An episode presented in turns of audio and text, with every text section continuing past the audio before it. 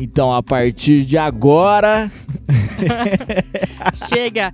A partir de agora é valendo. Redesenhando podcast, episódio sobre BK, vulgo a Bebe Biquila. Suelen, você sabe por que o BK chama Bebe Biquila? Eu sei. Você sabe? Eu sei. Então conta pra gente por quê. Eu vou contar. É uma homenagem a um atleta. De onde que ele é mesmo? Um atleta? Africano, mas eu não sei qual Ele país. é etíope. Certo. Ele foi o primeiro at- atleta africano a ganhar uma Olimpíada. Ele correu descalço. Tinha esse rolê que ele corria descalço, né? Foda, não, acho muito foda. E tinha um rolê que ele fazia parte da guarda do rei também, né? Isso Do- aí eu não, não sei. Tem, tem um rolê que ele faz parte da guarda do, do Haile Selassie. Mas é muito interessante isso. A mãe do BK é professora, né? Eu acho isso muito doido, eu acho que isso influencia muito na construção do ser humano. Demais. Imagina, imaginando essa perspectiva, imaginando longe de desconsiderar a educação que meus pais me deram, foi muito boa e muito positiva, mas dentro do universo da ótica deles ali, Aham. que, das oportunidades que eles tiveram. Mas imagina você ter no seu nome já uma referência histórica que vai te influenciar no seu desenvolvimento psicológico, na filosofia de vida e etc. É muito doido isso. Nossa formação, né? Na formação como um todo. Que doideira. Eu acho que o BK é meu rapper favorito. Eu ia perguntar isso.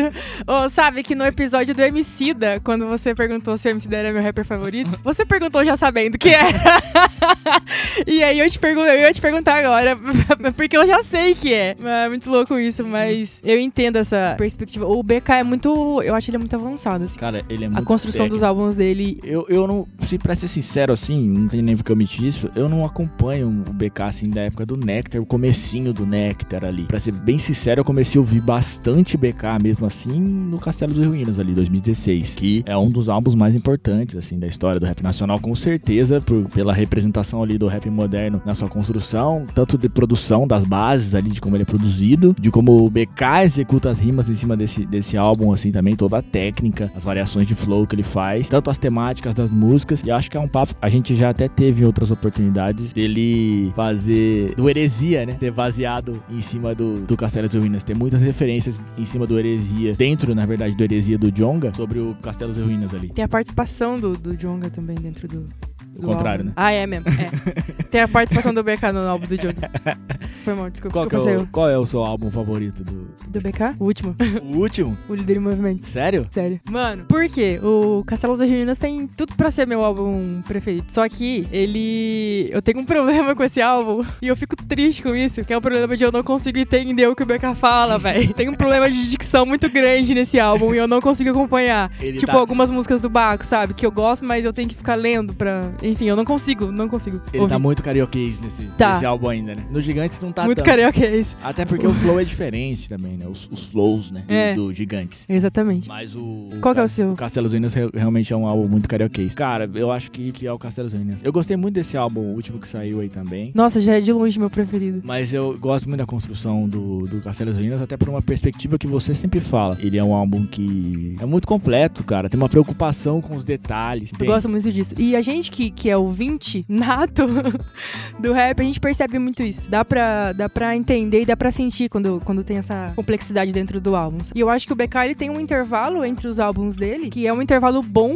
que dá pra construir um conteúdo de muita qualidade. Que a gente não tem um álbum do, do, do BK que é meia boa. Não, não tem. Não tem. Os álbuns completos dele, álbuns de estúdio ali que ele fez. É uma construção de uma qualidade É incrível. incrível mesmo. Que a gente não vê em todos os artistas assim. Artistas, eu digo, não só dentro da, do rap, eu digo artistas Brasil mesmo. Sim, e o que ele lançou, esse último álbum que ele lançou agora, recentemente, o que eu mais gostei, assim, que é o que tem um pouco no Castelo das Ruínas, mas tem mais nesse, é como é a ideia de álbum como algo conjunto. Faz muito sentido você ouvir ele inteiro, né? As músicas se encaixam muito Exatamente. bem, as, as temáticas também, elas vão se abordando. Eu, eu escuto ele pra correr, bastante, assim, pra, pra correr. Então é muito louco como tem não uma precisa ter pausa no como álbum. tem uma continuidade, né? Entre, entre as ideias e entre as bases, a produção. Foi masterizado por um cara na gringa, né? Um cara Não sei, foi? foi masterizado por um cara na gringa, famosíssimo, que masterizou álbuns de, de caras gigantes, assim, lá na, na gringa, assim, um cara que é muito famoso nesse sentido. E acho que essa ideia da master mesmo ali que, que deu essa, essa ideia de que as músicas se emendem ali e você tenha algo como algo contínuo. Eu acho que a proposta de, de um álbum, de lançar um álbum, eu acho que tem que ter isso. As, as paradas têm que fazer sentido fracionadas, mas fazer sentido como um todo também. Sabe quem fala isso muito? Beyoncé. Tem um discurso dela que ela vai falar: as pessoas não constroem mais álbuns. As pessoas não estão preocupadas na construção de um álbum. Elas estão preocupadas em lançar singles. É um single atrás do outro Aí um álbum, quando você vê, é uma junção de singles. As pessoas não estão mais preocupadas com a, a, a formação desse álbum, a história que esse álbum vai contar. Aí a gente vê todos os projetos que ela tem. Puta que pariu, pelo amor Sim. de Deus. Entendeu? Então o BK ele segue muito essa linha, meu. Em todos os álbuns ele fala que ele cria personagens É, pra é, cada álbum. Existe um universo, né? É. Do álbum. Então ele fala, meu, pra cada álbum tem um personagem. Eu, hoje, o meu álbum preferido é o Líder em Movimento, porque eu me identifico muito com o personagem que tá construído dentro dessa história. Essa questão do preto no poder. O BK tem uma- um bagulho muito louco que ele fala, uma reportagem pra UOL sobre esse álbum. As músicas que ele faz e o som dele é de preto pra preto. Nunca precisou falar disso. Ele nunca precisou. Sempre foi claro. E, mano, ele falou assim, ó, mano, meu som sempre foi de preto pra preto. Só que agora eu quis deixar claro. E, e eu gosto muito disso. A gente percebe, por exemplo, no Gigantes, que tem, é, um, é um álbum mais alternativo, assim, né? Não, não segue tanto a linha mais raiz, digamos assim, como o Castelos e Ruínas. Até mesmo pela capa do álbum, né? A- acho que a capa do álbum se parece muito do Castelos e Ruínas com o Líder em Movimento. Aquele negócio de ter uma pessoa só no centro, ser branco e preto e tal. Aí o Gigantes vem, tipo, todo colorido, completamente fora da, da curva do que ele já tinha criado. Então, eu acho que é muito isso, sabe? Esse álbum tá muito focado em, em entender a construção do, do preto na sociedade, se manter vivo, se manter é, Próspero. E em comunidade e, com poder. Inclusive, gosto muito do poder, é muito boa também. Qual que é a sua música favorita do BK? Do BK? Pô, achei que ia ser do álbum, é muito difícil escolher uma só do BK. É que eu tenho minha música favorita. É, eu gosto muito de Vivos, Porcentos 2, agora que ele lançou. É boa. Eu acho que é a minha favorita desse Puta, álbum também. É, pra mim é, é a minha favorita. Eu Amores, Vícios e Obsessões eu gosto muito. Pra mim é a melhor love song da história do, do rap BR. Eu acho que ele, ele inventa uma nova. Não inventa, né? Lógico que outros caras já fizeram isso. Mas eu gosto da música, dá pra fazer um podcast inteiro só sobre ela. Nossa, Mas eu gosto muito de como ele cria esse universo do relacionamento que não deu certo, né? Mas ele ainda coloca um, um clima inacabado É. ali e, e essa estética muito sensual, né? Da música. Sim, Ela tem- tem uma estética muito envolvente e você fica envolvido e ele ilustra muito bem como funcionam os relacionamentos, assim, de quem tá na rua, assim, tá na correria e etc, fazendo coisas e vivendo com pessoas que geralmente é assim, não é perfeito, mas ainda assim há um sentimento, há muito sentimento por trás. Essa música é muito É. bem construída, assim. Geralmente- Poucos rappers construíram músicas nesse nível, com esse nível de temática, com esse nível de abordagem. Geralmente a gente tem uma ideia de love song muito voltada pra aquele amor romântico, né? Aquela ideia de pessoas que estão muito apaixonadas, ou que deu muito certo, ou que deu muito errado, ou que o cara foi muito cafajeste. E o que ele coloca dentro da- da- desse- dessa música é pessoas que não deram certo por N motivos, mas que tem uma coisinha ali Tem um ainda, quê, né? sabe? Tem um É, quê. Quero ver quem que volta, aquela coisa. É, eu gosto disso. A minha música favorita do. muito provocativa essa música, eu gosto. Muito provocativa. A minha música favorita do BK é Julius. Eu- uma, uma parada que o BK faz muito bem é essa, exatamente essa parada que ele fala, que é a construção do personagem. E mais do que isso, é o que a gente chama storytelling, né? Que é aquele contando ali a jornada do, do herói, a jornada do. ilustrando bem uma jornada. E essa Uhum. música ilustra isso muito bem. E ele traz muitas referências. Já no nome, né? Julius Dois Emprego, que é, é, um, um, um 57 e, e- e tráfico, né? Ali dentro. E ele ilustra bem. Ele traz um, um refrão do. traz uma parte de um refrão de uma música do Catra no meio dessa música. Naquele verso que eu preciso olhar aqui. Eu tenho que cantar. Porque você corta. Pode cantar, canta pra gente, Matheus. Matheus do PN. Canta Não, pra ele gente. fala, mas tá fortão na hierarquia, e aí você reganha quando vê o arrego, 12157, Julius dois empregos. Que é essa parada, 12 que é tráfico, 157 que é assalto, né? Dois empregos. Quer din-din cachorro, traz um X9 pra mim. Esse verso era um funk antigaço do Mr. Catra, velho. Eu fui procurar pra saber, né? A hora que eu li, eu fui procurar, nem, acho que nem vi no Gênesis isso, eu vi em outro lugar. Procurei, vô, quer din-din cachorro, traz um X9 pra mim. Falei, mano, de onde vem essa parada? Aí era uma música no funk antigo do Catra, assim, da época que o Catra cantava proibidão ainda. Olha que louco. Ele começou, o BK começou como rapper de. rapper de funk.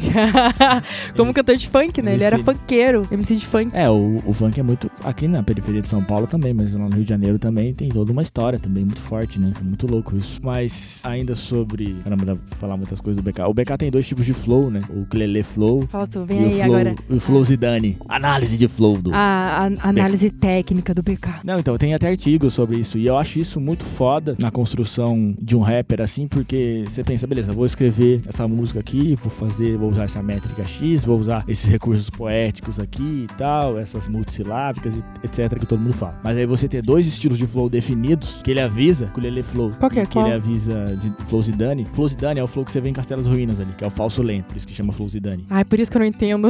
Que ele parece que ele tá rimando devagar, mas ele tá rimando muito rápido. Entendi. Que parece que ele tá falando devagar, mas é muito rápido e etc. Uhum. E o ukulele flow é o flow mais que ele explora mais os recursos da voz. Em folhas ele, ele deixa isso claro. Em folha, depois de folhas que isso ficou muito claro. Que a primeira parte ele usa de um flow e a, e a segunda parte ele usa de outro. Que ele explora mais a voz, que ele faz mais recursos, ele faz mais recursos cantados e tal. É o que ele chama de ukulele flow. E eu acho isso muito doido, assim. Eu nem sei se outro rapper do país tem esse nível de definição sobre o seu trabalho métrico. Eu nunca vi. E eu não sabia que chamava isso, mas é, é, o que eu percebi era que tinha algumas músicas que eu conseguia entender e outras que não. Então deve ser por isso.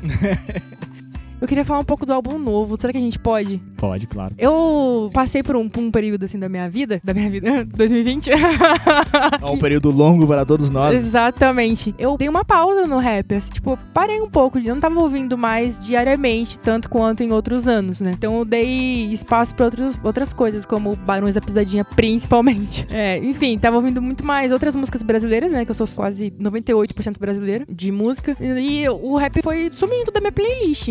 Voltou, cara, com o álbum do BK. E voltou de um jeito muito forte, assim. Que aí, quando eu, ele lançou o álbum e aí eu dei play, eu não parei mais de ouvir. Meu, não tem uma música que eu falo, tá mais ou menos. Não tem. A construção do álbum tá perfeita, tá incrível. Tá muito bom mesmo. Eu tava sentindo isso também, da falta de, de realmente um trabalho relevante dentro desse ano, assim. Eu sei que é um ano tenso pra todos nós, né? E que os recursos criativos ficam mais limitados. E é difícil pro rap falar de coisas acontecendo, sendo que o rap precisa estar na rua e a gente não tá na rua, É. por exemplo. Mas eu tava sentindo falta de um trampo, de um trampo relevante, assim como, sei lá, teve 2018, né? Que foi um ano que, puta, teve Gigantes, teve Bluesman, teve Nossa. o, os álbuns, o álbum do Jonga, teve um álbum, foi um ano muito intenso de lançamentos ali, que a gente Uhum. tava sentindo falta desse período pra cá de tantos trabalhos relevantes. Um trabalho tão relevante quanto os que a gente ouvia nos anos anteriores. Eu acredito que esse álbum do BK realmente tenha sido. E eu acho que só não vai ser o melhor álbum do ano, porque, na minha opinião, lógico, porque tem um álbum do Hot Oreia que pra Meu, mim tá. Sabe um- uma fita do álbum do Hot Oreia que em uma semana de, de lançamento eles alcançaram a, a quantidade de visualizações que teve do álbum antigo, velho. Que também é muito bom. Né? É, voltando pro BK, uma fita que você falou que foi muito interessante que eu, eu parei pra pensar. Ele, em janeiro, todas as músicas já estavam gravadas. Eles ficaram em isolamento em um sítio por sete dias pra fazer todas as gravações. Meu, já tava tudo pronto. Os caras soltaram só agora, assim, sabe? Numa qualidade incrível. Mas em janeiro o álbum tava pronto já, praticamente. E aí outros álbuns foram construídos ao longo do ano, né? Dando a, a essa realidade. Por exemplo, teve até o álbum do, do Freud, né? O Oxigênio, que veio com, com toda a temática de, desse conflito de isolamento mesmo. Mesmo assim, eu acho que o álbum do BK veio completamente fora da curva, meu. Mesmo não, Não, falando. veio- E é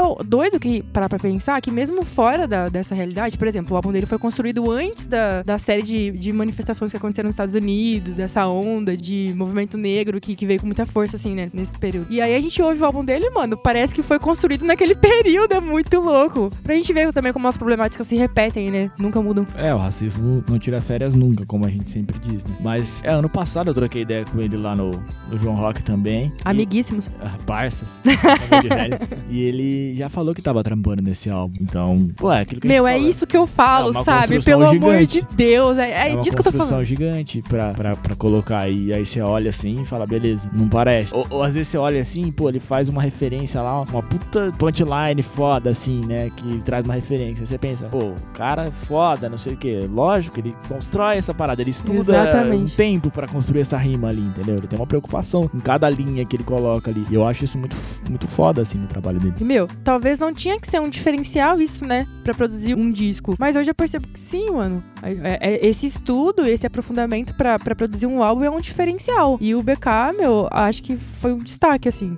Mas eu acho que essa crítica que você sempre faz, e aí eu acredito, pô, beleza, vai um, um MC, um rapper aqui do interior ouvir e vai falar que, que não é assim, que o cara precisa lançar material, que ele precisa estar trabalhando sempre pra conseguir uma ah, mas ascensão. material sempre lança, Mas né, é meu? diferente, é diferente a gente analisar, porque essa, eu acho que essa crítica fica principalmente resguardada aos rappers que já estão no cenário, né? Estabelecidos. E tem uma galera que já tá estabelecida no mercado musical, mainstream, Que não nacional, precisa lançar, né? E fica lançando coisas, é, meu, fludando o feed. O BK ele não saiu da cena em dois anos que ele ficou sem lançar álbum. Muito pelo contrário, ele se manteve lá. E lançou várias coisas também, né? Lançou é, single, feat, EP. EP, enfim, de, de uma maneira de qualidade ainda, tá ligado? Mesmo que seja, enfim, um- uma produção rápida. Mas eu acho que pra álbum, assim, o BK é, é um dos artistas melhor instruídos, assim, nesse sentido. De, meu, dá pra perceber que o cara, nossa, estuda pra caralho. Eu, eu gosto muito disso. Eu gosto muito de ouvir um álbum e perceber a construção deles. Esse último álbum dele tá um bagulho afrocentrado mesmo, né? Sim. Não tá? Nossa, vamos fazer dinheiro entre a gente. Meu, É, ele, fala, isso. Fala. É um bagulho muito louco. Muito louco. E ele deixa claro isso, né? Ele fala, meu, eu fiz o álbum pra isso. Sem, então, love, sem love song. não, sem love. É focado, né? Não tem nem no feat também. Não tem também. Tá, foi focado, tipo, no, no personagem mesmo, né? Foi um álbum. Meu, preciso passar essa ideia. E esse personagem é um personagem isolado. Então não vai ter feat. Eu gosto daquela música que fala o refrão assim: Agora é fácil me amar. Amor. Fala que sempre estava. É, aqui. sim, olha como é uma construção de, de um personagem de poder, né? Esse som é foda. Porque Papo foda. tem justamente isso, mano. Essa, essa relação entre amor e interesse, né? Você está do meu lado por quê? Pela cor do meu tênis? Pelos nomes na lista, foda. É, isso é muito bom. Meu, é um personagem de poder, ele vai colocar todas as problemáticas que envolvem um preto no poder nesse álbum.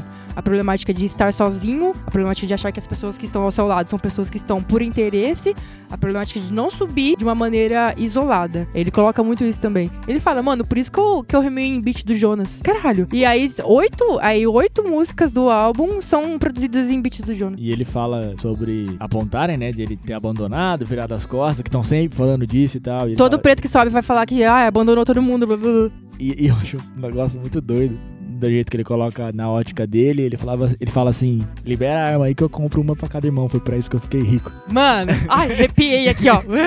Mano, muito bom Nossa, essa ideia. Ele fala sobre a questão da, do ouro também, né? As pessoas me perguntam por que, que eu uso tanto ouro. Não confio em banco. Ai, ele é muito bom. Um e ele traz a referência: um sábio disse Aham. que é uma forma de guardar e brilhar ao mesmo tempo. Esse álbum me prendeu de um jeito que fazia muito tempo e eu tava sentindo muita falta disso. Eu tava infeliz, sabe?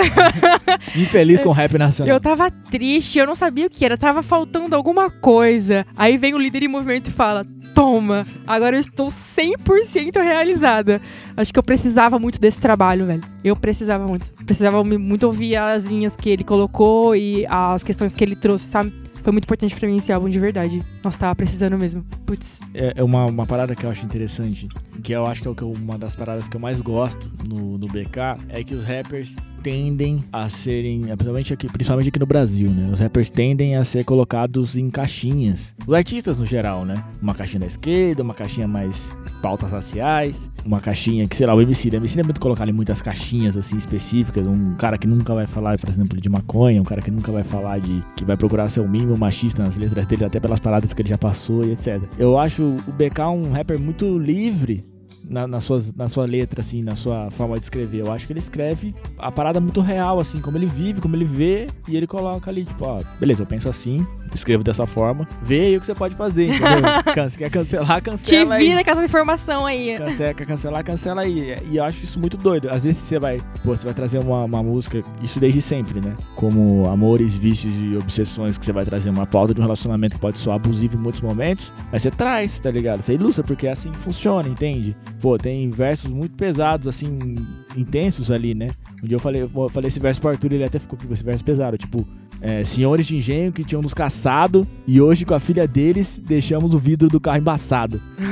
Pesado. É, tipo, é um verso pesado, mas é um verso muito sincero, mano, assim, do que ele tá colocando É. dentro da ótica dele ali de, de, de reparação histórica, sei lá. Meus jovens também é uma letra muito pesada, né? Sim, e ele é, solta. ele traz essas outras abordagens em outros momentos, assim. Uhum. Esse lance que você falou das caixas é muito louco, porque se a gente, por exemplo, tem alguns artistas que são colocados e que se mantêm ali dentro mesmo, porque. E ele se encontra dentro daquela caixa e tá tudo bem, não tem problema nenhum com isso. Mas as chances desse MC sair dali e tentar ser mais livre e errar muito feio são grandes, né? Depois que sai disso. E aí eu sinto que, o- que o BK ele anda livre, assim, ele circula, tá indo, é difícil. Não vejo um álbum assim, um- uma coisa do BK que eu vou ouvir e falar, caralho, errou pra caralho, hein, BK? É conveniente estar dentro da caixa, né? Tá errado por pro- isso, pros né? caras, né? Tipo, pras pessoas, pros artistas, é conveniente porque, pô, você tem que estabelecer um público também. Eu falo com essas pessoas Exatamente. e eu tenho essa temática. Então, às vezes é conveniente, mas o que eu quero dizer é você falar, beleza, o BK é um cara que defende pautas raciais e essas pautas raciais geralmente estão atrelados à esquerda. Mas ele é um cara que fala muito de dinheiro. Ele Uhum. fala de, de- fazer dinheiro, de ter negócios e etc. Isso não é uma pauta necessariamente de uma esquerda radical, entendeu? É uma Uhum. pauta periférica, exatamente. Eu acho que a caixa do BK inteira é a periferia. E tudo que envolve ela, né? E a ascensão, até às vezes, dentro da periferia, porque às vezes a gente tem uma ideia de que periferia é só miséria, e não é. Periferia tem riquezas também de diversas formas, e diversas problemáticas também. É. Tem essa questão, né, mano? O que é ter poder? E eu acho que no último álbum ele traz todas essas,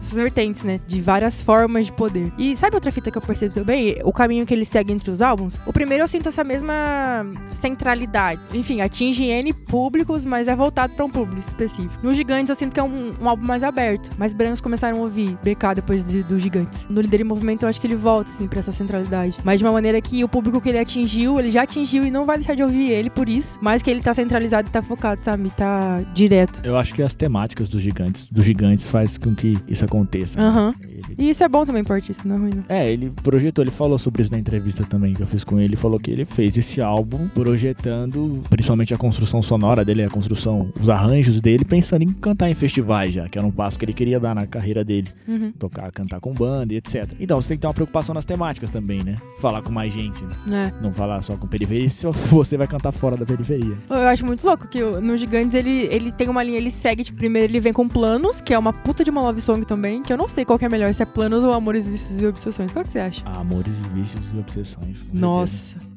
É que planos, sei lá. Mas enfim, aí ele vem com planos e depois ele vem com jovens. Logo depois de planos, tá ligado? É pra todos os públicos mesmo esse álbum, velho. É muito louco. Mas é que Planos está dentro de uma caixa. Amores, Vícios Obsessões não está, entendeu? É essa a parada. Planos está dentro de uma love song. É uma love song. Ele é, é romântico, entende? Aham. Amores, Vícios Obsessões, ele é romântico, ele é safado. Problemático. Ele é problemático, ele é assumir abusos, Não assume só abuso ele, da né? outra parte. Exatamente, é. É muito louco. É uma relação, né? E aquela do, do, Hot, do Hot?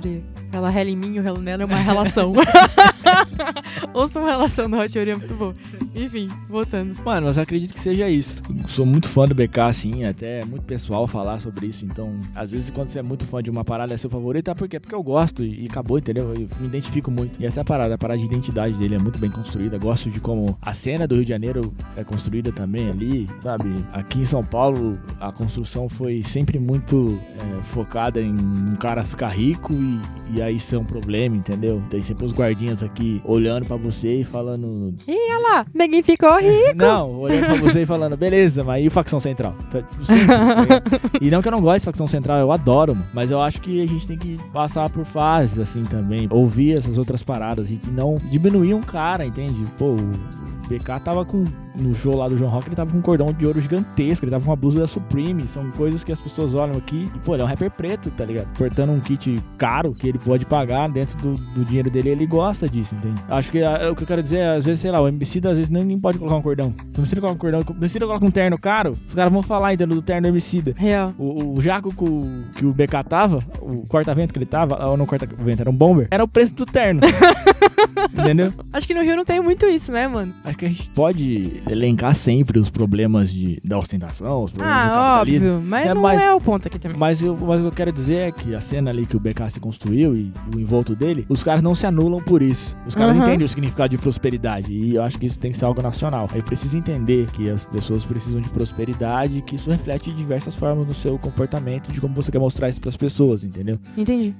Então, eu sempre penso dos dois lados, entendo que existem problemáticas que precisam ser discutidas nesse sentido do capital sempre. Mas eu, é o que eu acho que assim, os movimentos raciais, sociais, raciais ali, que tem que abraçar todo mundo e não anular o discurso do cara, porque o cara tá com um cordão de ouro, entendeu? Sim, o Beccara vai falar isso, né? Acho que é em porcentos mesmo, dois. Ele vai falar, mano, não fale mal do dinheiro. Se você precisa andar com ele, você fala mal de alguém que você precisa andar, você é falso. É verdade. Ele fala isso. É muito boa essa, essa rima também. É muito boa. Que ele fala de. É, é muito falso andar. é, falar mal andar junto. Exatamente. Então não fale mal do dinheiro. É o que, no caso, o Beca tá dizendo isso. Não vou deixar essa dele, tá ligado? E sair fora, tipo, hum, sou ele capitalista. É. Não. Mas, mano, eu acho que assim, nem é muita temática aqui, mas eu acho que o o BK é um reflexo disso, pela forma que ele se comporta, e é algo que eu venho falando com meus amigos e com as pessoas que eu convivo faz um tempo. Os movimentos raciais e sociais precisam falar por todos os pretos, inclusive os capitalistas, inclusive os de direito. Precisa abranger todo mundo, porque o policial não vai ver isso aí, entendeu? O juiz não vai ver. O racista sabe quem é preto, entende? Uhum. E ele vê a isso, não vê quais são as visões do cara. Lógico que você tem que orientar, você tem que debater. Eu acho que tem que ser algo coletivo, falar com todo mundo e por todo mundo, principalmente, porque no final quem morre é a gente. Exato. E com isso. A gente pode parar por aqui já. E com esse encerramento não tão feliz, encerramos o episódio sobre o Abebe Biquila, vulgo BK. Considerações finais? Por favor. Meu, eu gosto muito da relação que eu tenho com o som do BK e com o artista que ele é. Eu acho que foi uma construção. E eu gosto de coisas que são construídas. Porque construção não é muito fácil, né? Eu poderia ter desistido do BK, por exemplo, quando eu não entendi uma rima dele no Castelos e Ruínas. Mas eu não desisti. Eu falei, pô, mano, álbum muito bem construído, eu só não consigo entender e tá suave, tá ligado? Aí ele veio com gigantes, eu falei, caralho. Agora ele veio com o líder movimento e eu falei, puta que pariu, BK. E é isso. Eu e o BK temos uma relação construída e isso é muito saudável. Relações são construídas. Combinou muito também com a fase que eu tô, o álbum no formato que veio. Eu sei que você tá pensando. Vai se fuder. Mas então, eu gostei muito, eu me identifiquei demais. Isso tá sendo muito bom pra mim. É muito bom no momento que eu tô, tipo, ter o álbum do BK pra poder ouvir e falar: caraca, velho, é isso mesmo. Um artista incrível, que tem uma história incrível, que gera memes incríveis. Muito obrigada, BK. Marafé, fi. Suco de goiaba da fruta, Suco de goiaba da fruta. da minha amada. Caralho, BK, flash frontal. BK, é isso. Obrigado a todos os ouvintes. Obrigado ao BK por todos os álbuns, memes, singles e EPs. E esse foi mais um Redesenhando Podcast. Tchau! Muito obrigada, tchau, tchau. Olha pra mim. Você sabe qual a cor da faixa. Não parou no tempo e o tempo passa. E ainda tenho muito pra aprender.